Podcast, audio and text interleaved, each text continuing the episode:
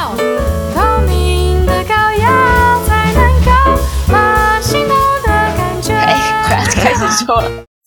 这里是人生三算算算算，这里是人生三十研究室，帮你 Google，帮你阅读，一起轻松研究人生大小事。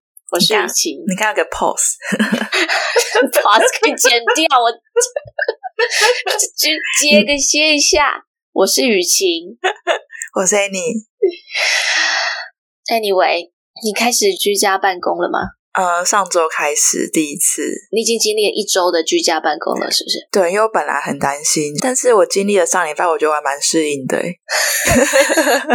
你好像是一个非常不宅的人诶，因为我没办法在家里工作，所以我都不需要把自己逼到外面咖啡厅什么的。你那时候都会说，你干嘛浪费钱去咖啡厅？为什么不在家里？什么？我有这么省钱？我就说，因为我在家里也没办法专心。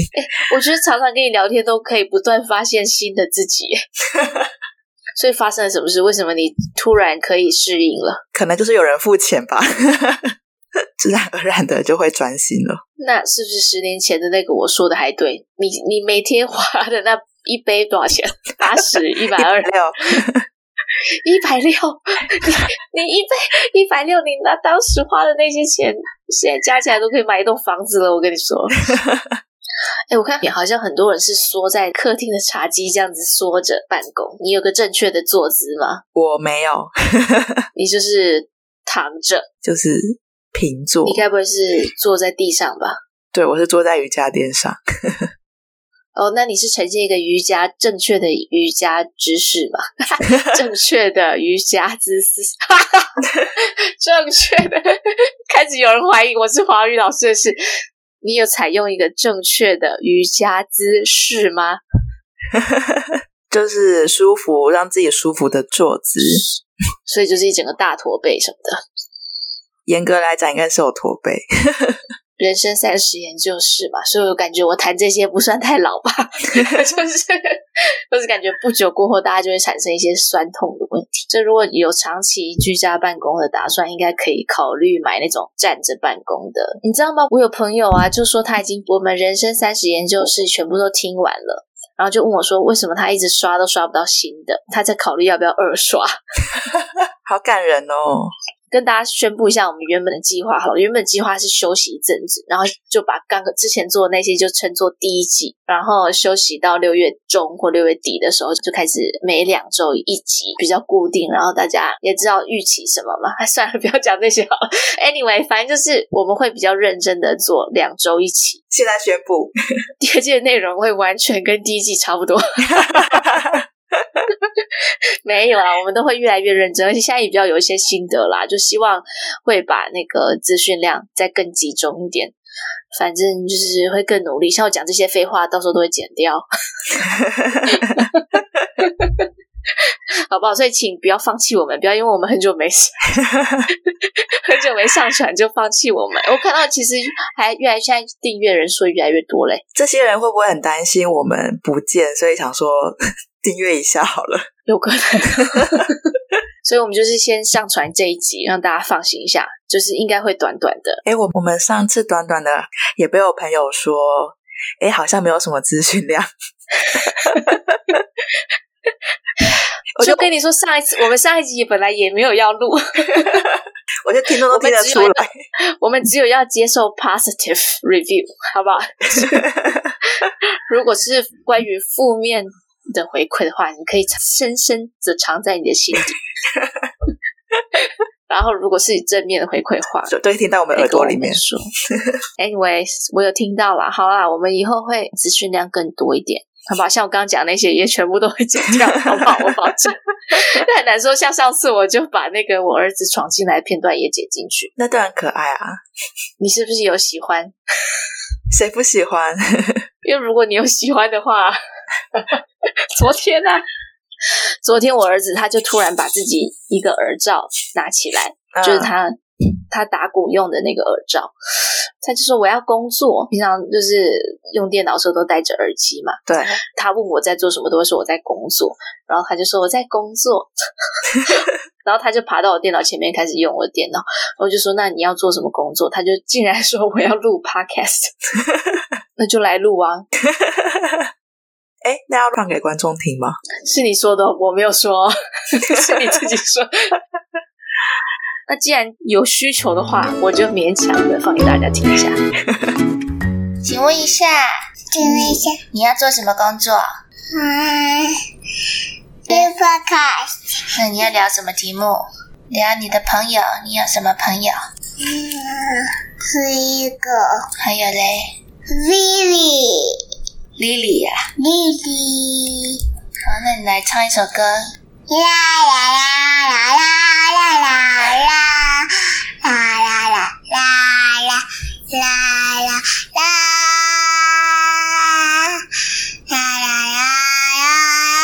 啦！好，唱 Star Wars 的歌好了。嘟嘟嘟嘟嘟嘟嘟嘟嘟。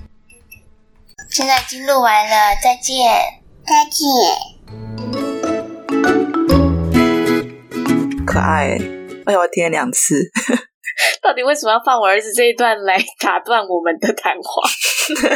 你在家办公，因为也没有儿子吵你嘛，你心情上怎么样？那我觉得远距办公也告诉自己的是，你还是要维持的生活的频率。我很常做工作到中午，因为要自己用食物，你就会懒得用食物。就我发现我这礼拜很长，我想要把手边的事情告一个段落，然后再继续。就是我觉得还是要保持生活的频率比较好。对，我们之前有提供过一些远距办公的 tips，可以到前面的第九集，第九集散漫的谈了一些文化差异，但其实是有关于疫情的，然后也有提供一些远距办公的 tips，刚好可以用，好不好？所以最近那一集很多人查阅。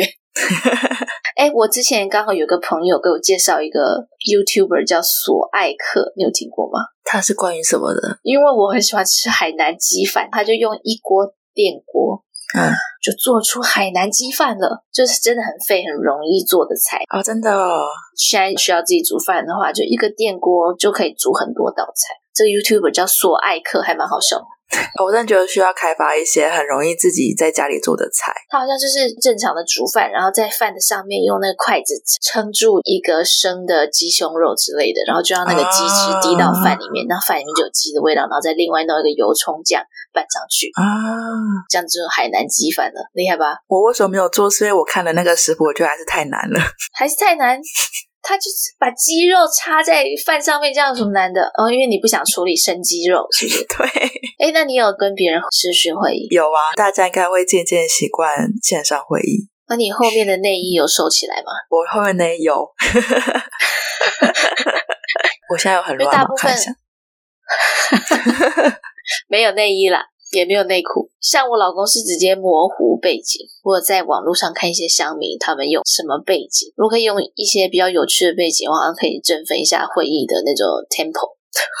比方说，你可以把近期去垦丁沙滩买的那个。大圆的那种遮阳帽戴着，然后换那个夏威夷的背景，椰子树海边。我们有朋友，他是换上类似歌剧的背景，所以在会议的时候就觉得，哎，他好像在一个很高级的场所。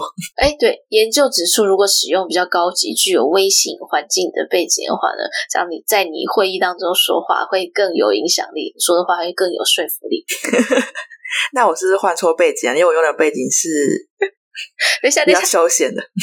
等一下，等一下，等一下，你刚刚相信了我刚刚？等下，听众朋友，我大部分说的研究是真的，刚刚那个是随便乱讲的。你直接相信这样子，听众会以为我所有的研究都是乱讲。就比方说，你换白宫办公室啊，或者是 NASA 休斯顿总部的背景，感觉会不会很有说服力？我想说，你很信手拈来一个研究。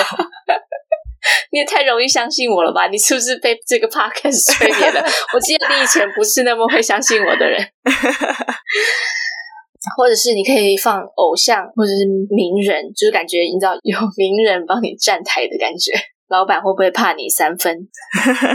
我看到一个乡民，他是自己制作一段影片，然后他的影片就是，你看我现在我的房间背景后面有个门嘛，他就自己做一段影片，是他自己从那个门打开，看到啊。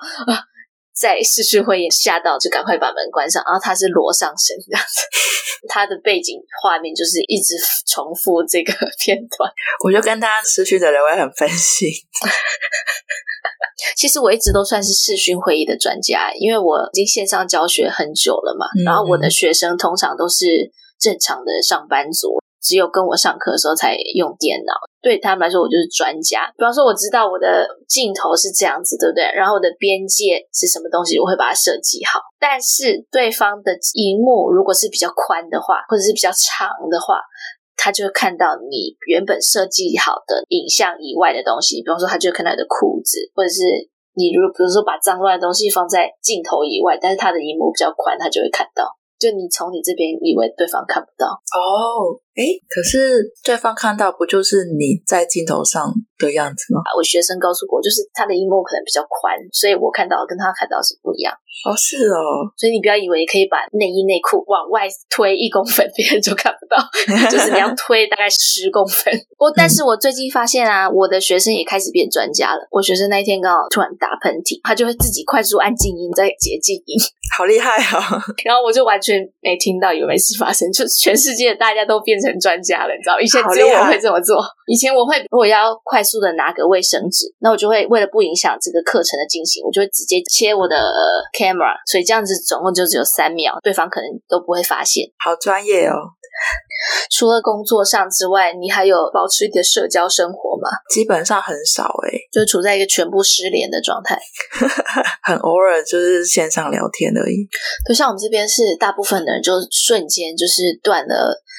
跟平常每天会见面那些人的联系，几个月过去了就会渐行渐远。但是你又需要社交生活，所以大家就开始联络一些老朋友。但我最近就是跟朋友迷上线上线上游戏，线上打游戏，线上。看电影、线上 KTV 的都是蛮好的，那维持社交的方式，不要把自己心理压力增加那么大嘛，就为了防疫。因为我我记得这边之前在比较严重，因为我们现在都已经打了疫苗了嘛。之前在比较严重的时候，我们都会一周跟家人安排一次视讯。然后，因为小孩子他们也会吵着要跟哪一个朋友见面，所以也会帮小孩子特地的安排他们的一个 play day，把两个小宝宝 摆在镜头前面就互相打招呼，这样，这其实都是蛮有帮助的。嗯，我是很珍惜这段时间诶，我觉得人生很难得有这段时光，是你可以很心无旁骛的专心在自己应该专心的事情上。平常正常生活的话，你会生活上会有一些社交，你可能要出去上课等等，你人生会有很多事情排在你的 schedule 里面。可是因为这些，你的社交都已经被迫减少，所以你自己的时间就变很多。这段时间很珍贵，我也很珍惜。他们突然发现了，他们人生其实不需要这么满档的社交生活。其实三十岁也也是一个坎。嗯。英国跟芬兰分析欧洲三百二十万只手机的通话记录，你猜几岁的时候？你猜？因为刚刚 Annie 已经知道答案了，所以我要问他你猜，所以我就忍不住觉得很好笑。你猜几岁的时候朋友的数量会达到巅峰，然后马上就骤减？三十五。他其实是二十五岁达到巅峰，过了二十五岁之后就会发生结婚啊、生子啊，把心力放在家人或者是工作上，所以整个社交圈会骤减。所以我们也差不多在这个年纪。就有心虚吗？我们差不多在二十五岁那个年纪啦，差不多，差不多，差不多。因为因为离开社交圈开始缩小的时候，对啊，因为离开学校生活，嗯、然后特别是组了家庭之后，真的，我们大学那时候社交圈有多大呀？真的好大，好大，好喜欢全世界的人我都认识，好喜欢交朋友，真的。然后我们两个又去交换学生，那个学校整个所有的留学生我都认识。整天就是早中晚晚餐吃两拖之类的，真的 好难想象。所以你也，所以你也是差不多二十五岁的时候开始社交圈缩小嘛？是不是太久回忆不起来？真的，我在想说是缩小吗？我觉得是移转呢，就是不一，就是跟认识不一样的人。嗯，我觉得你还没啦，你是算在离二十五岁还不远那边，是也可以不用人好不好？这个要不要硬不用硬挤过去？因为你结婚生子会差很多。嗯，结婚环境会变嘛？对，生子的话，你的生活形态跟别人不一样，然后一般来说，你的话题就会跟不上，嗯、开始跟不上你单身的朋友。你不要怪你妈。总是跟不上时代。单身的时候，你花这么多时间在社交，在吸取资讯，对不对？现在我连拿起手机的时间都没有。嗯，从 baby 的时候到上学，然后几个小孩这样子，那一晃晃眼就十年了。十年的社会的变化很大。嗯，所以就算你一上学校，你妈马上就恢复类单身生活的话，她还是有十年的鸿沟。家，大家不要再怪你妈没有跟上时代了。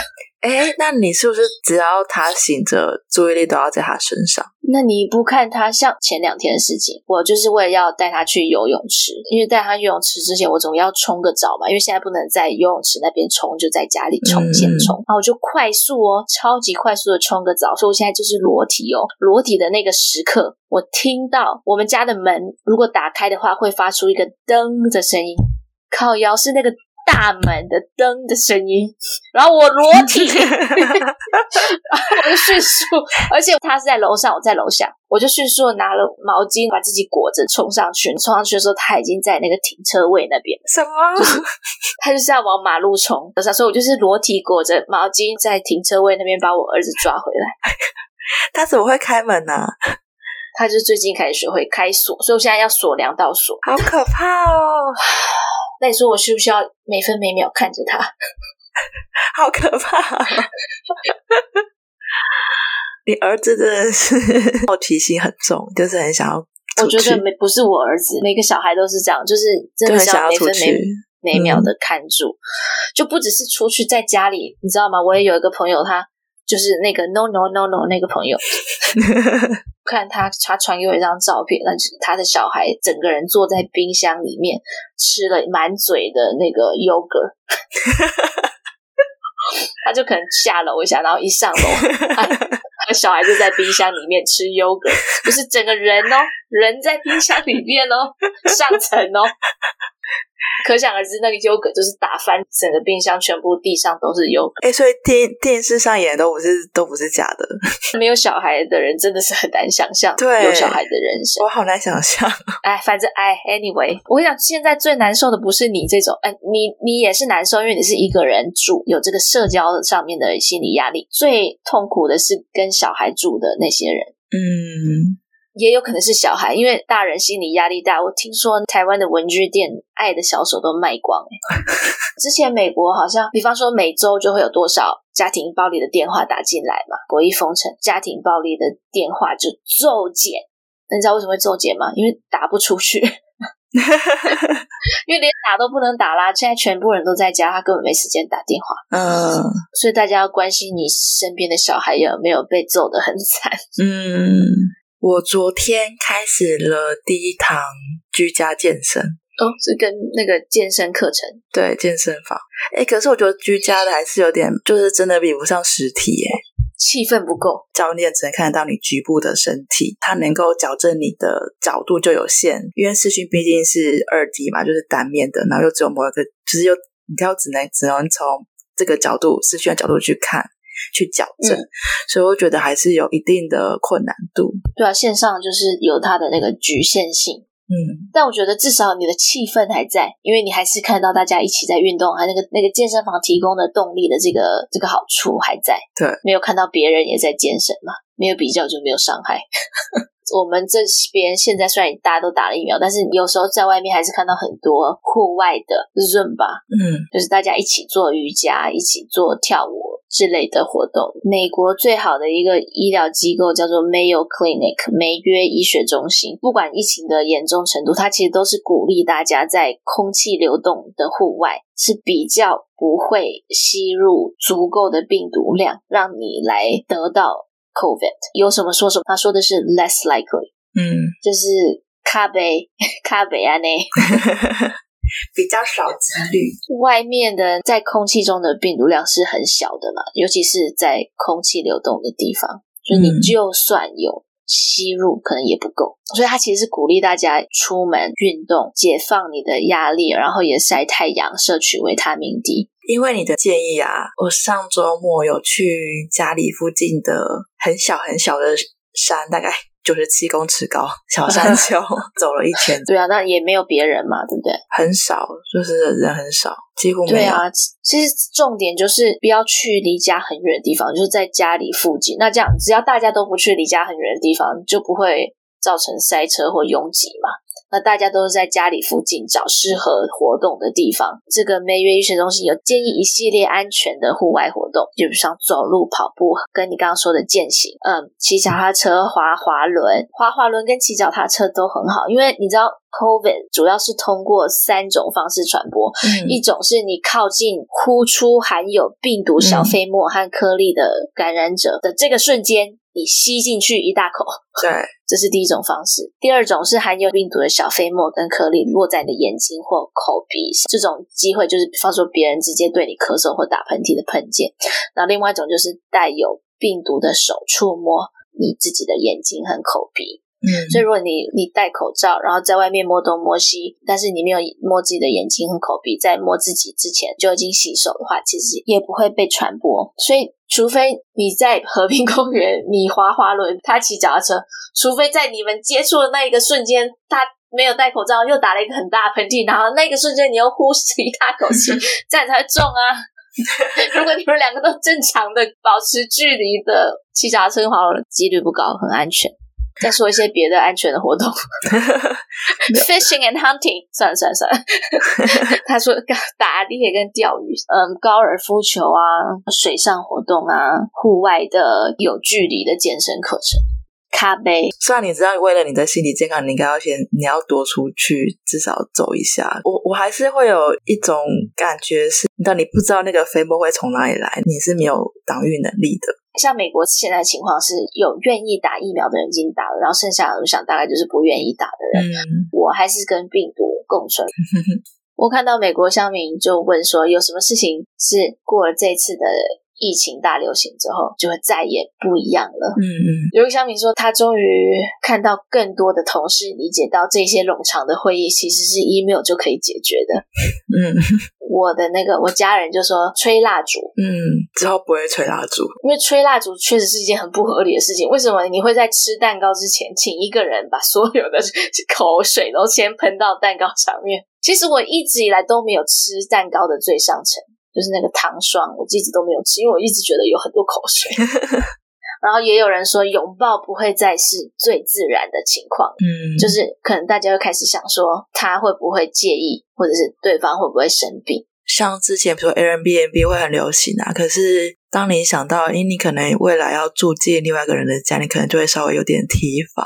哎，我不会耶，我还是去耶，我就把那个 high traffic，就是比如说把手的地方，都用那个酒精擦一遍，我就住进去了。假设是 Airbnb 或者是。消毒过的旅馆的话，我可能会优先选择消毒过后的旅馆。很多旅游上面的改变是很好的，像我之前就有看到。泰国不是有很多观光收入的大象园区吗？嗯，等了很久了，游客还是没有回来。有一个大象园区的主人就把他们的大象全部都带回去，他们原本生长的地方，就做类似农耕之类的生活，大象都很高兴。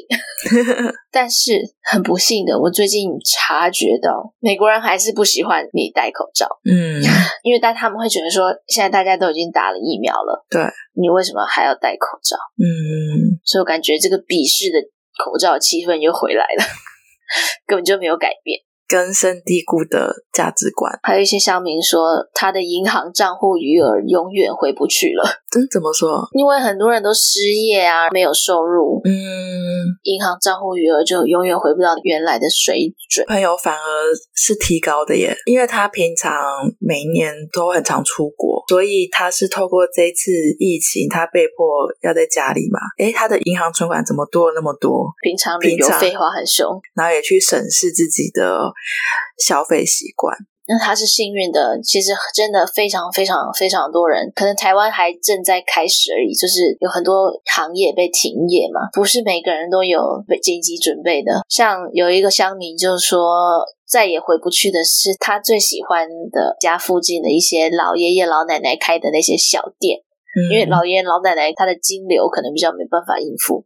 嗯，他最喜欢的小小的法国面包店，他最喜欢的一个精致的茶馆，最好吃的甜甜圈，镇上唯一一家卖高档雪茄的店都永久的倒闭了。嗯，至少在我的同温层里面，还是有很多人会去支持自己身边的在地的店家。其实真的有必要大家都停业吗？现在很多餐厅都是都不会再给那个纸本菜单，嗯，用 QR code。嗯嗯，扫 QR code，什么东西都没有碰到啊。也有店家他很支持电子支付，可以不用到现金就不用。他的座位他也有新的规定，大部分现在都移到室外坐嘛。很多停车位他可能就牺牲几个停车位改成放桌椅，就算在室内他也有通风。本来一个空间放十个桌椅，他就改成放两个。之类，台湾应该也是这么做吧？台湾现在哦，现在是关，全部都不停业，全部全部停。之前我在宣导说，因为台湾现在进任何店都要扫 QR code 嘛，在宣导说你要注意你传的那个 QR code 是传给一九二二，因为有一些诈骗团体他们会 假装替换那个 QR code，所以你可能扫的 QR code 可能不是给政府，就会把你的个子给不该给的人。所以有在宣导这件事情，那些人真的是动的脑筋动得很快，大家更新的很快，你知道吗？就是这边的那个。本来你就会一直抱怨说，哦，这家餐厅就是在那边拽什么拽，然后也不能定位，也不能外带，什么什么都不行。然后现在突然大家都一一秒更新自己的网站，所有的比如说超市也可以网上选购了，在门口拿就好，然后餐厅也全部都可以，每个人的网站都突然变高级。我们这边有办就是露天汽车电影院，我之前就是有在看陶子有在办演唱会。然后他被延期了两次，都遇到疫情。演唱会可以考虑露天汽车演唱会啊。诶，台湾好像比较少汽车的品牌有在做啦，就是一些行销活动，但是好像没有模式没有被普及。那现在是疫情期间，大家就是要展开新的一些商业模式，才可以让自己维持运作啊。你知道这一波就是影响很多第一线的人员，包含我觉得那个艺文产业也是很惨。嗯，像美术馆的人员，因为他也是被迫关闭嘛，在展场的人兼职的，那他就必须就没有收入。我身边有艺术家朋友，他的展刚好就是台北市决定升三级的那一辛辛苦苦准备的展览，就完美被 cover 掉了。诶，让我想到我之前读到一个诗人写的一句话，他说：“艺术好像是。”在这种紧急情况发生的时候，会第一件被牺牲的事情。对，但是其实，imagination 就是想象力，才是真正能够帮助所有人度过危机、逃离心理监狱的东西。嗯，像 Google 之前就有做线上逛博物馆嘛，Google 有一个 project 叫做 Google Arts and Culture。进入这个 app 之后，你可以在这个 app 上面选择。博物馆、美术馆、画廊等等的空间，可以看到很多很棒的世界文化遗产或者是艺术作品。假设是在台湾的话，目前可能是日本的盐田千春的展览，这个展太热门了嘛，你必须要。你演什么？谁？盐田。日本艺术家盐田千春展览，然后因为这个展实在太有名了，所以就之前就是大排长龙。但是你现在有个机会，你可以在线上先。看语音导览，看语音导览也是一个方式，就是午夜梦回的时候，用你的想象力来逃离这个心理的监狱。嗯，你刚刚说到 Google，我想到你现在如果用手机搜寻一种动物，比方说老鹰、狮子、老虎，你就可以把老虎放在你家里或是你身边，然后就可以近距离观察这个三 D 的老虎。这是个 app 吗？你就没有在 Google 搜寻就可以，就是拿手机出来搜寻就可以。我搜了。你要在手机上，你有在手机上吗？还是你在电脑上？电脑上。对，哎、欸，你可以认真录 podcast，可以等一下再玩吗？这位少女。Anyway，反正你就可以跟那个老虎或跟那个动物开始互动，然后跟他合照之类的。你刚刚说到第一线人人员很辛苦，我记得因为以前的生活是每天都会出门社交、运动，小朋友都会带出去。记得刚开始那几天就想要去散步，然后看到邻居，邻居问我说：“你怎么了？你还好吗？”我就泪崩。那一天早上，他就是很早很早起床，五六点之类都没有出门，就一直盯着，又不知道去哪里。他就开始很 restless，已经累到不行。最崩溃的是，我把时间拿起来看，早上九点，我已经累挂了，现在才早上九点，我就出去散步好了，就自己一个人到一个没有人的步道。你都带带着他吗？对，然后就经过这位邻居，嗯，然后那位邻居就看我脸色发青，问我怎么样，嗯，啊，我还没回答，我就我不太认识他，我就泪崩。嗯、然后他竟然跟我说，他自己的女儿也有小朋友，他是医生，在纽约当医生，他已经三个月没有看到他自己的小孩了，因为他是前线医护。高压，然后又高风险，所以把小孩子送去，比如说阿公阿妈家之类，所以他已经连续三个月没有看到他，然后就觉得我的哭屁啊！我三个小时，三个小时对付不了自己的孩子，有什么好哭的？医护人员三个月没看到他自己的小孩，刚好遇到医护人员的家家人，小朋友关在家里是很可怕的事情，对，就是孤立无援，嗯。所以关心你身边的爸妈朋友，好不好？跟他们来一个鸡尾酒、啤酒线上 party。你若不找他的话，他的小孩可能 可能就是正在遭受毒手。我现在很难想象你是怎么熬过来的。没约医疗中心也有推荐大家做一些安全的社交活动，比方说你去拿东西到公园，有社交距离的吃，自己吃自己的东西。野餐其实是很安全。然后我那时候看到很多人把车库的门打开，台湾就在阳台顶楼，有距离的请朋友，有距离的两位聊天，其实这个也是很安全的。这也是梅约医疗中心鼓励跟建议的安全的社交活动，就是对心理有帮助。嗯，关注自己身体健康的同时，一定也要注意自己的心理健康。我们这集只想聊一下疫情的事情，主要就是要告诉大家，我们之后会第二季准备开始，就是 Stay tuned，我们还没死，告诉大家我们还在，并且很快的在六月结束以前会开始连续每两周上一集，好吧？那就用这一集来。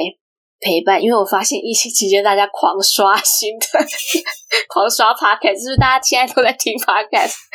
真的在家里没事干到一个地步。那我们就第二季，第二季再见喽。我以 Annie 的生命担保，我们会 每两周上一集，并且以 Annie 的未来人生幸福担保，品质会稍微好一点。知不知道？